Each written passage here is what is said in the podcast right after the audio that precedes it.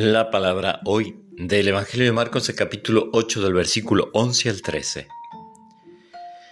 Entonces llegaron los fariseos y comenzaron a discutir con Jesús para ponerlo a prueba.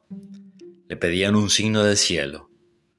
Jesús, suspirando profundamente, dijo, ¿Por qué esta generación pide un signo? Les aseguro que no les será dado ningún signo. Y dejándolos, volvió a embarcarse hacia la otra orilla. Palabra del Señor.